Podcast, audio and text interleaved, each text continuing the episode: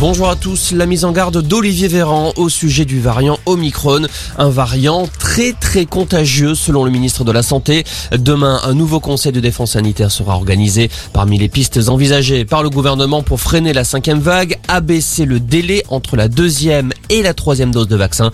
Un délai qui pourrait passer de 5 à 4 mois. Et pour protéger le pays d'Omicron, la France muscle ses mesures de contrôle aux frontières avec le Royaume-Uni. La durée de validité des tests au retour du Royaume-Uni passera samedi de 48 heures à 24 heures. Hier, le Royaume-Uni a enregistré plus de 78 000 cas en 24 heures, du jamais vu depuis le début de la pandémie. La bataille contre la cinquième vague passera également par un durcissement des sanctions contre les faux pas sanitaires.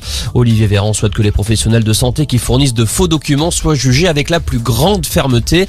En revanche, le ministre plaide pour la clémence envers les possesseurs d'un faux passe qui souhaiteraient finalement se faire vacciner. L'affaire Omar Radad n'est pas terminée. La justice décide de rouvrir le dossier 27 ans après la condamnation du jardinier pour le meurtre de Guylaine Marshall dans les Alpes-Maritimes. Omar Radad avait bénéficié d'une grâce partielle en 1996. Il a toujours clamé son innocence.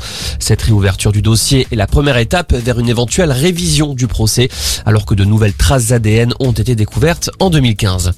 Garde à vue prolongée pour l'actuelle compagne de Cédric Jubilard. Elle est toujours interrogée par les gendarmes dans le cadre de l'enquête sur la disparition de l'infirmière il y a un an. Une garde à vue pour recel de cadavres. Une marche blanche en hommage à Delphine Jubilard organisée par aura lieu dimanche après-midi à Cagnac-les-Mines dans le Tarn. Et puis Isabelle Huppert va recevoir un ours d'or d'honneur. L'actrice française sera honorée pour l'ensemble de sa carrière à l'occasion du prochain festival du film de Berlin. Cette distinction lui sera remise le 15 février lors d'une journée consacrée à la diffusion de sept de ses films, notamment La pianiste. Voilà pour l'essentiel de l'info. Excellent après-midi.